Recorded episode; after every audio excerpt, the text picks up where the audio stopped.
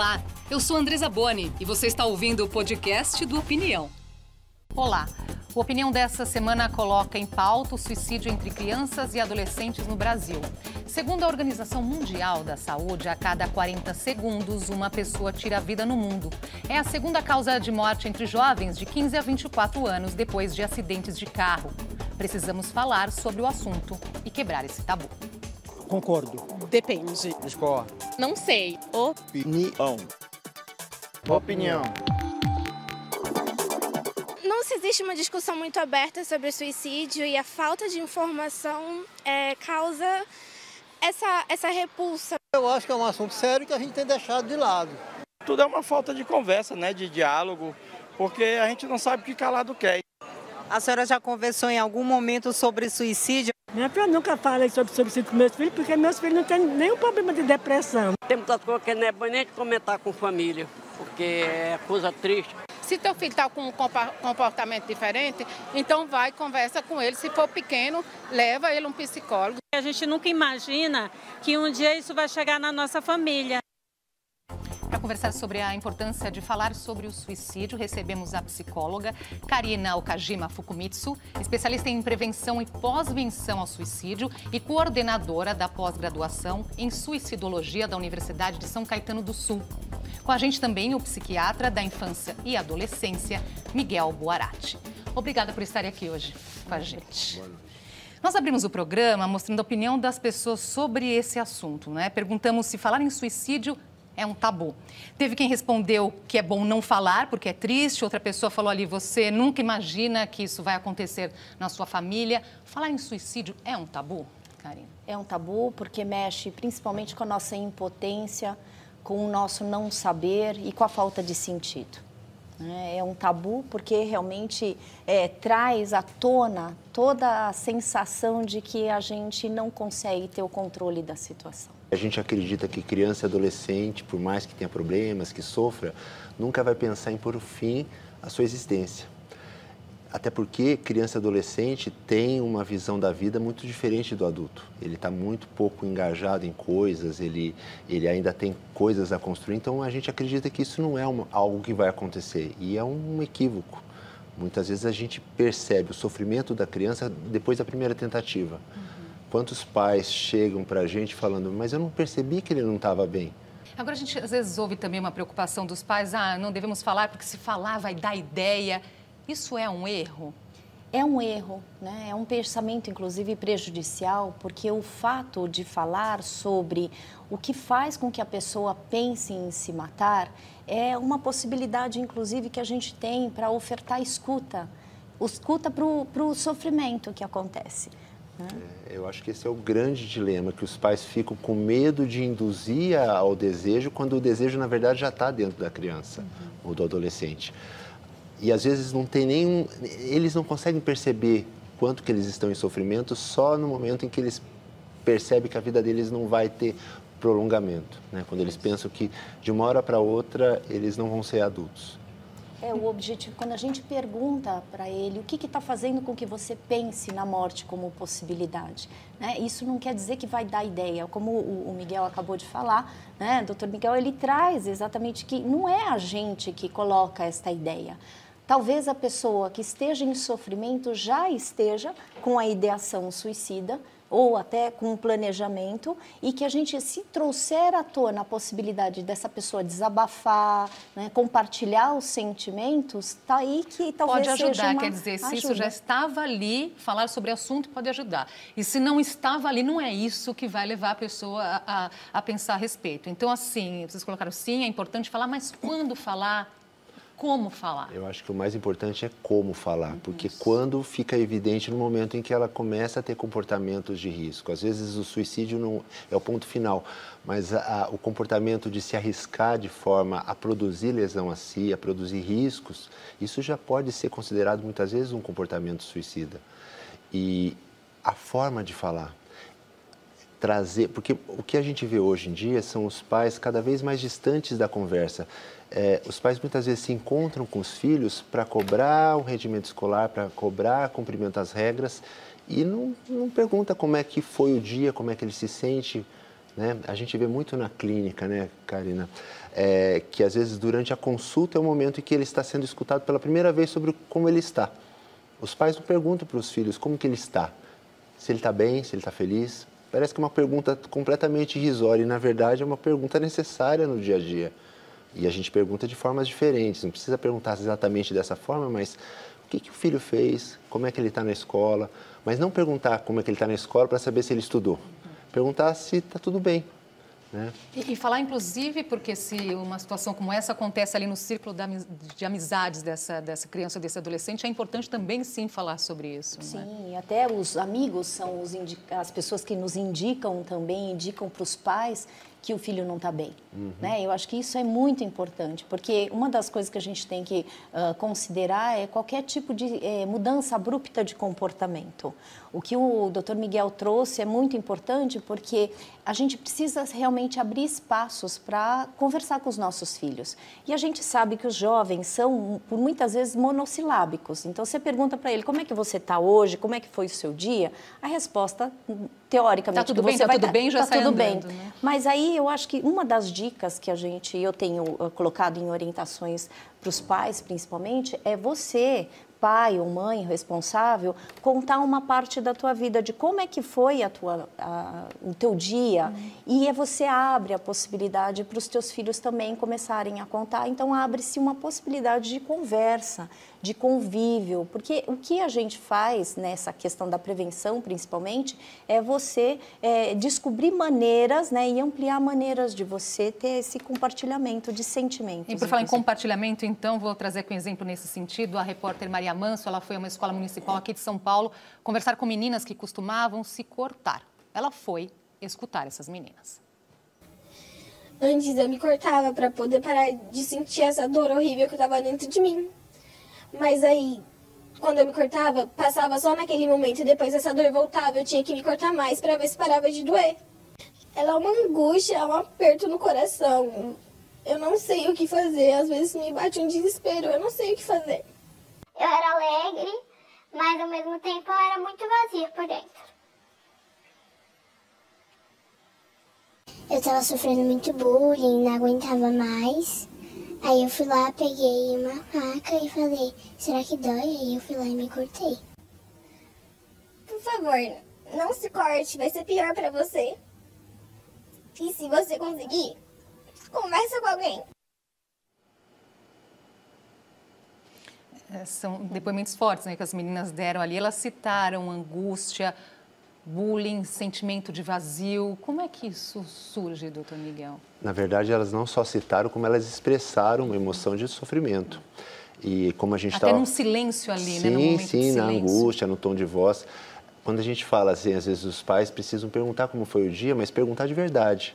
Às vezes o pai pergunta olhando para o celular, às vezes pergunta já fazendo outra coisa. Você tem que mostrar que você está interessado no que ele tem para dizer.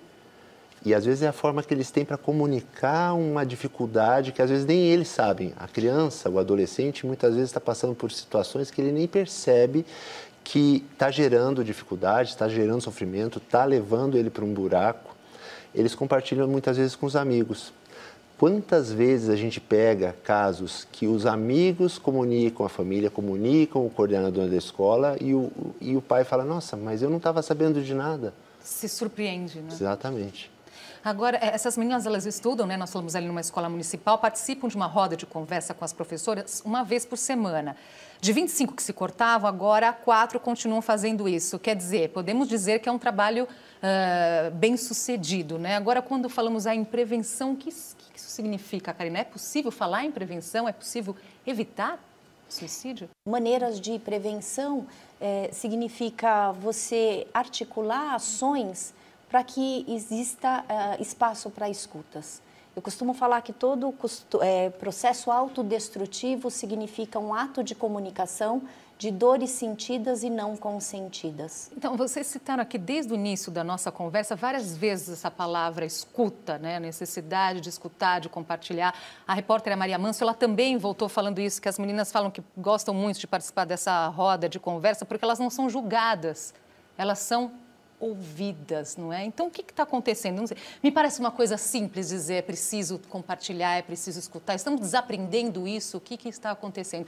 Por que não escutamos, doutor então, Miguel? A qualidade da escuta é que está muito ruim. Ah, quando se fala justamente em escuta, não é uma escuta com julgamento, com direcionamento. Muitas vezes a gente precisa simplesmente ouvir e aguentar o que a criança tem para trazer. Não são assuntos fáceis, muitas vezes é, são permeados por conflitos, por culpa. Ah, todo mundo tem uma visão extremamente crítica em relação ao comportamento suicida. Não é infrequente que a gente veja, por exemplo, postagens do tipo, mas todo mundo está doente, todo mundo tenta sobreviver e você querendo morrer, como se a, a culpa da pessoa se sentir daquele jeito ou fazer aquilo é dela. Né? Então, Há um é preconceito nisso. Com certeza. A, a, a escuta que se tem, por exemplo, para alguém que tem um sofrimento emocional, um sofrimento psíquico, é muito menor do que para um sofrimento físico. É, eu gosto muito de citar o Boechat, eu participei de uma, uma, uma palestra dele, né, o saudoso Boechat, onde ele falava de, de doenças de primeira classe e doenças de segunda e terceira classe. Então, o sofrimento psíquico é de terceira classe, como uma hemorroida, né, que ele usava como exemplo. E as pessoas não têm uma, uma, um cuidado para falar. As pessoas também procuram muitas vezes é, procurar um, um culpado para o suicídio. Cara, não existe uma única razão? Não, a gente sempre precisa falar, e essa é a, um trabalho de prevenção, que o suicídio é multifatorial. Não existe uma única causa para uma pessoa se matar. Existem várias motivações que levam a essa ação do ato suicida. Primeira coisa, quando a gente fala de escuta, o que a gente precisa mais aprimorar é o acolhimento acolhimento aos sentimentos que a gente não tem um hábito de acolher. Por exemplo, se a gente está triste, se a gente chora, ainda culturalmente a gente tem uma ideia de que a gente tem que chorar escondido de que isso não é possível, mas é, esse é o trabalho psicoeducativo da prevenção que a gente precisa fazer, que os sentimentos que a gente tem, principalmente o de tristeza, de raiva, aquilo que a gente não dá hospitalidade, são eles que provocam o sofrimento que fazem com que a pessoa tente se machucar. Quer dizer, como assim, a negação disso é não saber lidar com isso, não podemos chorar, não podemos ficar tristes. Sim, podemos chorar, podemos ficar tristes. Sim, e quando a gente está falando dessa faixa etária, a gente tem que lembrar de um fator importante, é um indivíduo em desenvolvimento. Alguns recursos de enfrentamento ainda não estão prontos, até de controle. Quantas tentativas em adolescentes são feitas de forma impulsiva, não são totalmente planejadas. Então, quando se fala infância e adolescência, você tem que lidar com esse aspecto, que é o aspecto da imaturidade emocional, cognitiva, com a impulsividade, com fatores não necessariamente determinantes que seriam um adulto. Motivos para adultos são diferentes dos motivos no adolescente. Agora eu vou trazer uma outra questão que uma das meninas ali citou o bullying. Não estou aqui dizendo que esse é o motivo ou que é o único motivo, isso já ficou bem claro. A adolescência mudou ou não? Esses também, isso sempre existiu? Os problemas são os mesmos? O que está diferente agora? Claro, o bullying sempre existiu por várias razões, pela, pelo diferente. Quem sofre bullying muitas vezes vai fazer bullying lá na frente. Acontece que o potencial lesivo aumentou, principalmente com a entrada dos meios eletrônicos, da internet. Então você tem o cyberbullying que tem um efeito extremamente devastador.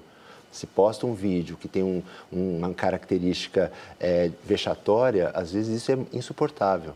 Né? Para aquele jovem, ele não aguenta aquela situação. E não é uma coisa que está restrita ao ambiente escolar mais, agora está na rede. E na rede também essa tecnologia que traz essa questão tanto da velocidade que faz esse estrago, uhum. não é? Quanto essa questão do imediatismo, né? Tudo é para agora, tudo é para ontem, então assim, e, e, a dor não passa num clique, não é? Não passa, infelizmente não passa. E é esse trabalho que a gente precisa fazer de prevenção. Eu acredito que fazer prevenção dos processos autodestrutivos é poder ajudar as pessoas a, a darem hospitalidade para esses sentimentos, para dar esse acolhimento e escuta, né? e para é, criar é, forças e fortalecimento para as pessoas lidarem com exposições. Porque isso que o doutor Miguel acabou de falar é bárbaro, porque assim, é, quando a gente fala de cyberbullying, num clique, e aí, como você bem falou, não dá para a gente eliminar a dor imediatamente. A dor, ela precisa ser processada e ela leva tempo.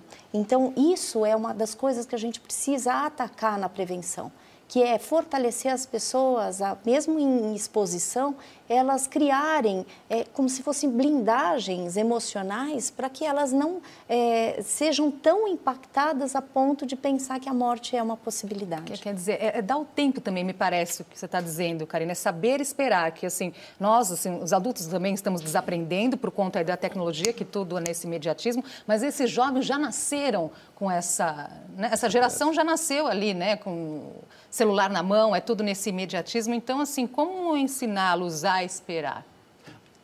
A gente tem que ensinar os dois, né? Porque na verdade não são só as crianças, os adolescentes uhum. que estão em sofrimento. Os pais também precisam aprender a esperar. Não é infrequente que os pais levem ao tratamento e esperem que tomando uma medicação em um mês tudo se resolva e daqui dois meses possa tirar tudo. Quando na verdade às vezes aquela ação a, tem toda uma história pregressa. São são momentos de dificuldades que foram se acumulando e às vezes explode naquele momento, né? Não é infrequente que tentativas de suicídio que acontecem na adolescência tragam traumas mais antigos, situações de abuso, violência, que aconteceram na infância e explodem na adolescência no momento em que tem toda uma questão hormonal, uma questão de mudança e então o fator adolescência é o fator de risco para às vezes para condições mais antigas. Então você vai até você conseguir trabalhar tudo isso, vai tempo. Né? Você precisa fortalecer também esses pais para que eles tenham um olhar continente, acolhedor, genuinamente para poder ajudar os filhos. Os pais são muito imediatistas, eles têm uma necessidade de que o filho não dê trabalho para eles. Então, obviamente, ninguém gosta de lidar com sofrimento, mas ele é o que mais acontece num ser humano. Né? Então, quando a gente aprende a tolerar e ter uma tolerância mesmo existencial, de que a, a gente está na vida e nos relacionamentos e a gente se frustra às vezes, a gente se decepciona. Não por acaso os depoimentos que vocês trouxeram são das, das meninas falando. Às vezes eu estava com uma dor tão intensa que era melhor eu me cortar, como se fosse uma saída, uma escapatória. E a autolesão é uma tatuagem da dor, é uma comunicação que a pessoa né, é, fala de uma prisão que ela foi processando ou tentando elaborar que talvez sejam esses abusos que eles não passaram de uma hora para outra. Então, são todas feridas e dores que foram feitas, talvez, na infância, que elas eclodem, né? E aí, então, precisa ter. Então, a autolesão a gente pode entender como uma uh, prisão que eclode na pele né? como alguma coisa que se comunica e que é uma forma dessas adolescentes lidarem uhum. com o sofrimento. Karina citou aí a frustração, é, que é a importância de dizer não também, né? Dentro desse contexto aí que não existe a escuta, muitas vezes os pais trabalham, passam o dia todo fora e chegam e têm a dificuldade de dizer não porque vão se sentir culpados, não é? Eles disseram não o dia inteiro, eles se sentem, né? Eu acho que um ponto importante para diferenciar o passado do presente de uma dificuldade nova é o quanto que se espera que a felicidade seja um direito. Né? As crianças, os adolescentes de hoje, eles têm o direito à felicidade e com isso eles não podem sofrer frustração. E, na verdade é justamente o contrário, a felicidade é algo construído ao longo da vida com momentos.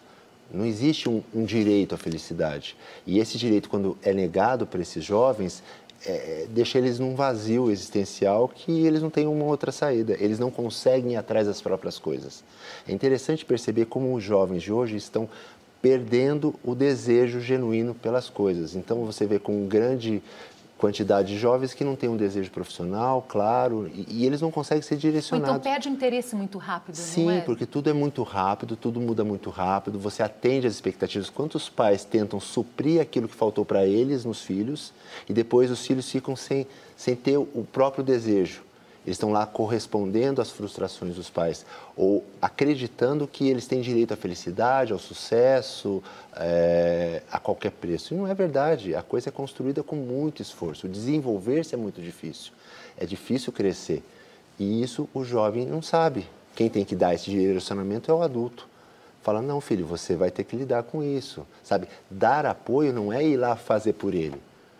É ensinar ele a pescar, né? É, e nesse sentido, uh, o limite é prova de amor. O não para a gente também. A vida diz enquanto, muitos não, é, não é? Pois é, então se a gente não habilita os nossos filhos a ouvirem não, quer dizer, a gente também está fazendo um desserviço. Porque, como você bem falou, é, a vida vai ofertar o não e que seja em casa, que seja esse tipo Exatamente. de treinamento. Se os pais não disserem, ele vai vai ouvir muitos lá fora, não é? E o não tem que ser falado de uma forma amorosa, não é uma forma agressiva, punitiva, é, é de forma amorosa, é sem culpa. Porque às vezes o pai vai, vai, vai, não deixa, não deixa, não deixa, de repente se cansa e deixa tudo, né?